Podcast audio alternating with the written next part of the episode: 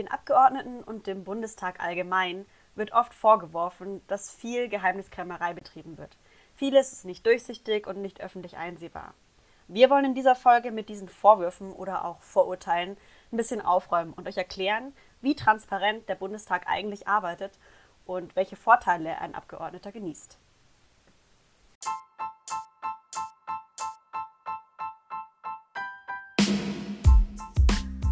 Elefantenrunde, der jugendpolitische Podcast des VCP Bayern.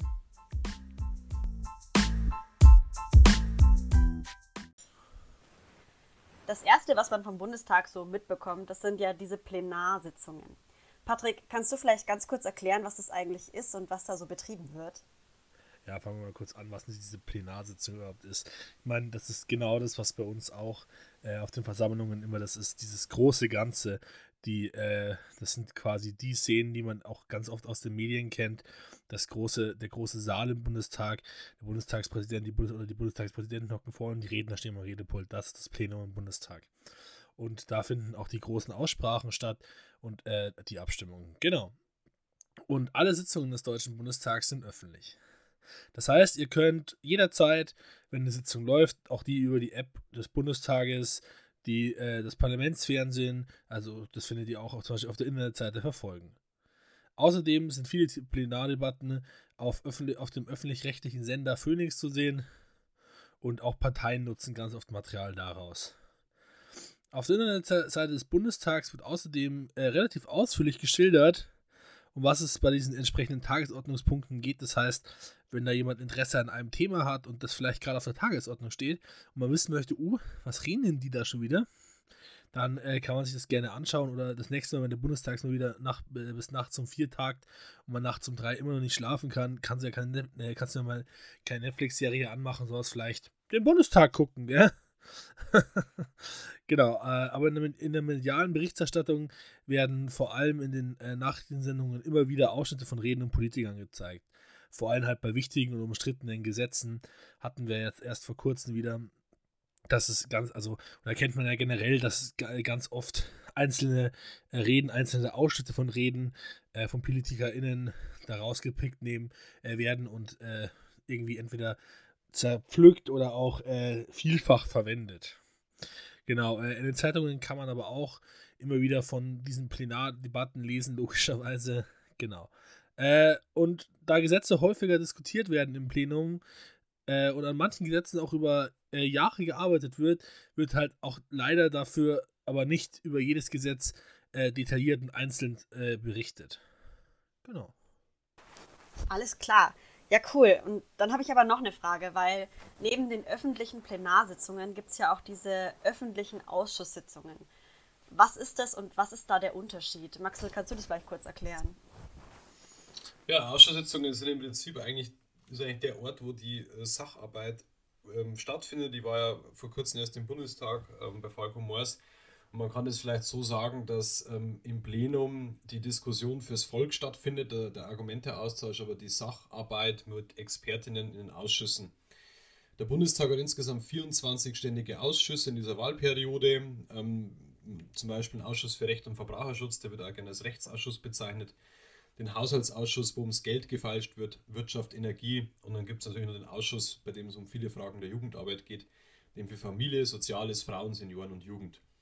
Und diese Ausschüsse tagen meistens ähm, öffentlich, aber nicht immer. Und da gibt es sogar dann ein paar spezielle Ausnahmen, die komplett sozusagen geheim im Verborgenen tagen. Das ist einmal das Parlamentarische Kontrollgremium, das in dem Sinne eigentlich kein Ausschuss ist, sondern das Parlamentarische Kontrollgremium kontrolliert unsere Geheimdienste in Deutschland, den Bundesnachrichtendienst, den BND, den Verfassungsschutz, den militärischen Abschirm, Abschirmdienst MAD und diese Mitglieder dieses Kontrollgremiums sind auch zur Verschwiegenheit verpflichtet gegenüber Kolleginnen, weil es da halt sehr oft einfach um die Sicherheit des Landes geht und auch, ja, nennen wir es einmal staatliche, sensible Dinge. Und es ist auch ähnlich beim Verteidigungsausschuss, geht es um Einsätze der Bundeswehr, auch nationale Sicherheit des Landes äh, in, im In- und Ausland. Deswegen tagt auch der Verteidigungsausschuss ähm, nicht öffentlich. Die Tagesordnung ist aber einsehbar. Was dann aber konkret dort besprochen wird, bleibt nicht öffentlich. Die Ausschusssitzungen finden aber an dem Reichstagsgebäude statt, wo der Bundestag tagt und das Plenum stattfindet, sondern im Paul-Löbe-Haus im Nachbargebäude. Da hat jeder Ausschuss seine eigenen Sitzungsräume und das, wie gesagt, kommt im, immer dann aufs Thema drauf an, zum Teil, ob denn der Ausschuss dann am Ende öffentlich tagt oder nicht öffentlich. In dieser Woche waren sogar viele Ausschusssitzungen wieder öffentlich. Die kann man dann auch wieder auf bundestag.de dann live mitverfolgen.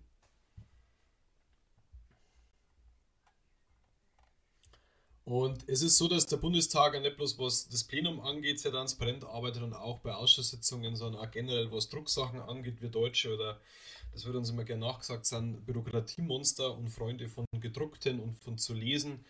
Man kann auf der Bundestag.de Seite so zu ziemlich jedem Tagesordnungspunkt und bei jedem Ausschuss, der halt eben seine Akten öffentlich macht, ähm, alles nachlesen. Das heißt, ähm, um was es jetzt in diesem Gesetz geht, Stellungnahmen vom Bundesrat, Bundesregierung, Experten, äh, Ein äh, Stellungnahmen aus den Ausschüssen, also so ein Gesetz, das ist nicht immer manchmal so, manchmal hat man das Gefühl, es ist eine Schnapsidee, aber es ist halt sehr oft sehr versessene Detailarbeit.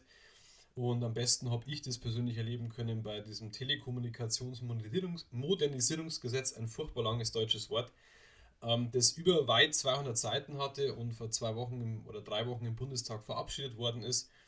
Und solche Gesetze werden in den Ausschüssen behandelt, bearbeitet und zu diesem Gesetz, diesen ganzen Verlauf von der ersten Idee, Anträge im Bundestag, kann man alles öffentlich nachlesen. Ob man das am Ende tun möchte, steht auf einem anderen Blatt Papier. Aber grundsätzlich ist alles öffentlich einsehbar. Da kann man sich mal durch die Akten durchwälzen und da ähm, alles nachlesen, was einen interessiert. Das macht mir tatsächlich spannend, aber es ist halt sehr, sehr aufwendig. Und was man aber relativ leicht herausfinden kann, ist, wie der entsprechende Bundestagsabgeordnete sich bei Abstimmungen verhält. Genau, weil es gibt im Bundestag auch namentliche Abstimmungen, wie Maxel schon gesagt hat. Und das kann man eben öffentlich einsehen äh, unter www.bundestag.de. Und da könnt ihr ganz genau nachvollziehen, wie eure zuständigen MDBs abgestimmt haben, was vielleicht auch in Bezug auf die Wahlentscheidung mal eine ganz gute Sache ist. Also können wir euch nur ans Herz legen. Und auch ein kurzer Fun-Fact an der Stelle: ähm, Unsere fleißigen FragenstellerInnen zur Falco Moors Folge, die haben das auch mal getan und haben mal geguckt, wie Falco so abgestimmt hat und haben dazu auch Fragen gestellt. Das Ganze könnt ihr dann natürlich in unserer Sonderfolge hören. Ja, und auch auf der Bundesversammlung des VCPs sind namentliche Abstimmungen auf Geschäftsordnungsantrag, kurz auch GU-Antrag, möglich. Da Patrick unser Experte ist in Sachen äh, Bund, würde ich es mal nennen, ähm, die Frage an dich, Patrick, ist es seit 2014 schon mal vorgekommen, diese namentlichen Abstimmungen? Also ich, äh, ich als Experte offensichtlich ähm, kann seit 2014, ich muss kurz überlegen, ich glaube 2014 war ich schon auf der Bundesversammlung. Ähm, genau, aber äh, seitdem ich damit war, äh, ist das noch nicht vorgekommen, nein, also ich glaube auch vielen ist diese Möglichkeit gar nicht bewusst, also meine, wir im Land Bayern äh, kennen die ja auch in der Form nicht. Und äh, ich wüsste auch nicht, bei welchem Thema das relevant ist. Also wir haben ja selten diese krassen, also wir haben ja, oder wir haben ja keinen Fraktionszwang. Ähm, weshalb ich nicht glaube, dass wir diese namentlichen Abstimmungen brauchen. Ich weiß nicht, warum die da drin stehen, aber ich würde mich nicht daran erinnern, dass die mal vorgekommen sind oder dass überhaupt, äh, also der Sinn und Zweck dafür da gewesen wäre. Aber ja, das, das ich habe die, Ein, hab die Einführung damals miterlebt. Ich war auf der Bundesversammlung, glaube ich, das damals eingeführt oder diskutiert wurde, dass man das über einen GO-Antrag einmachen kann. Ähm, das wurde einfach, glaube ich, damals eingeführt, weil man das als sehr höchst demokratisches Gut sieht und als Zeichen der Transparenz. Aber ich bin mir auch ziemlich sicher, ähnlich wie du, dass die bisher noch nie beantragt worden sind. Wenn einer aus dem Bundesversammlungsvorstand diese Folge hört und sagt, ach doch, da war was, darf er sich gerne bei uns melden, dann korrigieren wir das gerne. Ähm, aber theoretisch wäre es auf der Bundesversammlung möglich, dass nach der Versammlung man weiß, welcher Delegierte wie abgestimmt hat. Ich sehe schon die Meldungen der ANP. Äh, Achtung, Fake News. Elefantenwunde verbreitet Fake News. Nein, okay. Genau. Ähm, aber zu guter Letzt wollen wir jetzt auch noch so ein bisschen drauf eingehen, was diese MDBs, also die Mitglieder des Deutschen Bundestages, denn auch eigentlich vielleicht für Vorteile haben, beziehungsweise äh, wie schaut es mit Entschädigungen aus und ähnlichem. Anfangs muss man erstmal sagen, ein äh, Bundestagsabgeordneter bekommt, bekommt kein Gehalt, sondern eine Aufwandsentschädigung. Das ist zwar in dem Fall nur ein Wording, zumindest nach meiner Einschätzung, aber da das ist manchen Leuten oder vielen Leuten sehr wichtig. Ähm, und seit 1.7.2019 äh, erhält ein Abgeordneter äh, ein, eine Bruttodiät von 10.083,74 Euro. Äh, Entschuldigung, 47. Äh, genau, das ist sehr viel Geld, aber es soll ja unter anderem auch dazu äh, führen, dass ein Abgeordneter eben nicht bestechlich ist und äh, ähnliches. Und ich meine, davon gehen auch große Teile noch an Parteien genau, wenn da Interesse ist, nehmen wir da gerne auch bestimmt mal eine Sonderfolge dazu auf und äh, erklären das genauer. Genau. Ähm, nebenbei gibt es ja noch eine steuerfreie Aufwandspauschale von 4.560 Euro im Monat. Davon werden diverse Ausgaben ähm, bestritten, die im Mandat einfall, an, anfallen äh, zum Beispiel ein Wahl des Wahlkreisbüro. Ähm, viele haben ja den Zweitwohnsitz in Berlin, beziehungsweise wenn sie in Berlin sind, äh, brauchen sie da ja irgendwie ein Hotelzimmer oder ähnliches. Ähm, da Büromaterialien und ähnliches, also so äh, alle Kosten, die irgendwie rund äh, um dieses Mandat einfallen, das sind halt so, sag ich mal, Verwaltungskosten. Ähm, zusätzlich ist es so, jeder Abgeordnete äh, bekommt äh, rund um den Bundestag in einem der vielen Gebäuden äh, da in der Sonderfolge bestimmt auch noch mehr davon, welcher, wie der Maxl es dort wahrgenommen hat, äh, ein äh, Büro eingerichtet für sich und seine Mitarbeiter. Ist, ist um die 54 Quadratmeter groß. Genau. Äh, ein MDB ist viel unterwegs und kann sich auch äh, tatsächlich das nicht, es oft sich nicht leisten, dass er äh, die Reisezeit verschwendet. Weshalb äh, er quasi innerhalb Berlins ähm, den Fahrdienst des Bundestags nutzen kann, kostenfrei. Äh, genauso wie er äh, eine Barcard 100 hat und äh, auch Inlandsflüge über den Bundestag erstattet bekommen, wenn sie im Rahmen des Mandates äh, notwendig waren. Also eigentlich schon ganz fancy, was er alles so kann oder alles so äh, hat. Genau, äh, und zu guter Letzt ist es noch so, dass ein MDB Unterstützung braucht. Er braucht einen Büroleiter oder eine Büroleiterin, er braucht mit, verschiedene MitarbeiterInnen, genau, die die parlamentarische Arbeit einfach unterstützen. Dafür stehen in MDB äh, 22.795 Euro im Monat zur Verfügung. Die Abrechnung läuft direkt über die Bundestagsverwaltung. Ja. Äh, das hört sich jetzt so wahnsinnig äh, viel an. Tatsächlich muss man aber einfach sehen, dass ähm, das relativ schnell weg ist, wenn man äh, bedenkt, man braucht wissenschaftliche MitarbeiterInnen, braucht vielleicht einen oder eine Büroleiterin, äh, man, man braucht MitarbeiterInnen im Wahlkreis. Also das ist gleich, gleich weg, weil es gibt ja auch immer noch mehr Kosten als den, das reine Gehalt. Da fallen ja, fällt ja noch rundum viel mehr an, plus auch noch Arbeitgeberanteile. Ähm, Personen, die mit dem Abgeordneten verwandt, verheiratet, verschwägert, äh, ehemalige LebenspartnerInnen sind oder ähnliches, müssen vom Abgeordneten selbst äh, bezahlt werden. Die dürfen nicht über diese, über den normalen Weg, sag ich mal, angestellt werden. Genau. Das waren noch so ein bisschen die Vorteile. Schlussendlich, glaube ich, kann man aber, kann man aber sagen, dass äh, wenn man den Weg zu einer Entscheidung nachvollziehen möchte und sich da reinfuchst, man doch bei uns äh, vieles machen kann und eigentlich die Politik relativ transparent äh, ist. Natürlich gibt es wie immer, wenn Entscheidungen getroffen werden, hinter äh, Absprachen im Hinterzimmer. Ich glaube, das kann man aber nicht verhindern, aber so sonst sind äh, die Entscheidungsfindungsprozesse doch sehr, sehr gut nachvollziehbar da kann man sich auch, glaube ich, als VCP teilweise noch äh, eine Scheibe abschneiden, weil so, dass alles öffentlich ist, ist ja durchaus bei uns nicht üblich. Oder dass man eine Bundesversammlung live verfolgen könnte, auch nicht.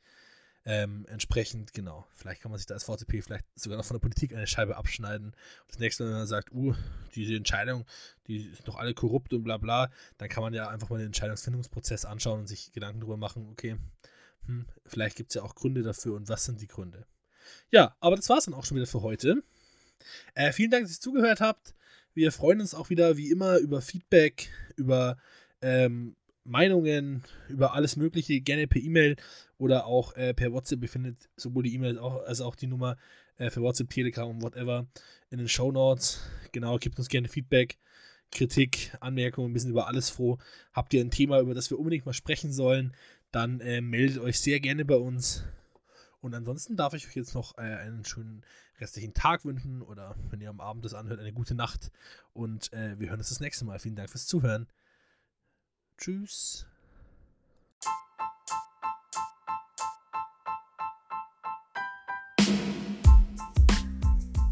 Elefantenrunde, der jugendpolitische Podcast des VCP Bayern. Gefördert durch Mittel des Bayerischen Jugendrings.